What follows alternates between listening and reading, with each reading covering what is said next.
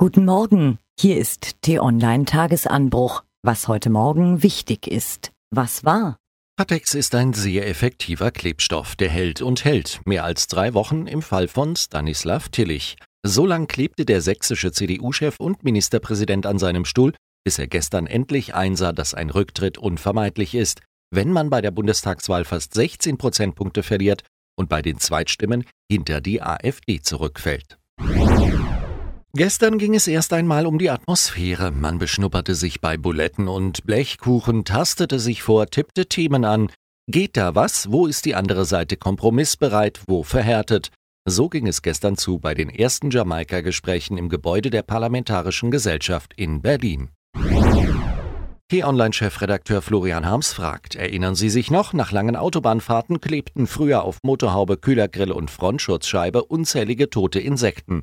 Schade für die Tierchen. Trotzdem, dass es heutzutage viel weniger Tierchen gibt, ist extrem beunruhigend. Ein Zeichen für das dramatische Insektensterben in Deutschland. Was steht an? Um 10 Uhr läuft das letzte Ultimatum ab, das Spaniens Ministerpräsident Rajoy der katalanischen Regionalregierung gestellt hat. Sollte deren Chef bis dahin nicht auf die Unabhängigkeit der Regierung verzichten, droht Madrid hart einzugreifen. Wie geht es weiter im Konflikt mit der Türkei, im Flüchtlingsstreit mit Ungarn, in der Nordkorea-Krise? Gesprächsstoff gibt es genug, wenn Angela Merkel heute Nachmittag in Brüssel auf ihre Kollegen aus den anderen EU-Staaten trifft.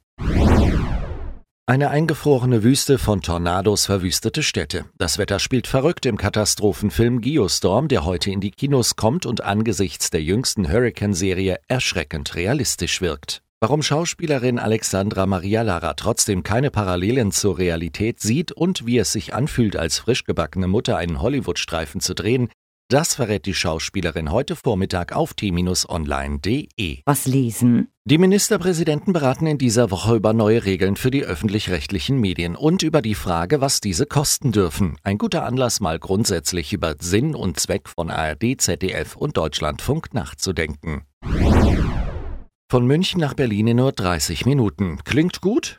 Hyperloops sollen es möglich machen. Rein in die Röhre und dann mit Überschallgeschwindigkeit durch Raum und Zeit. Was amüsiert uns?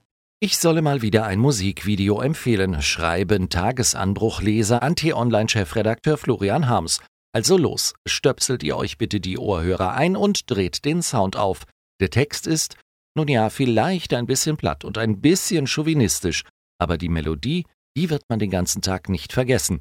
Um welche es sich handelt, das erfahrt ihr auf t-online.de.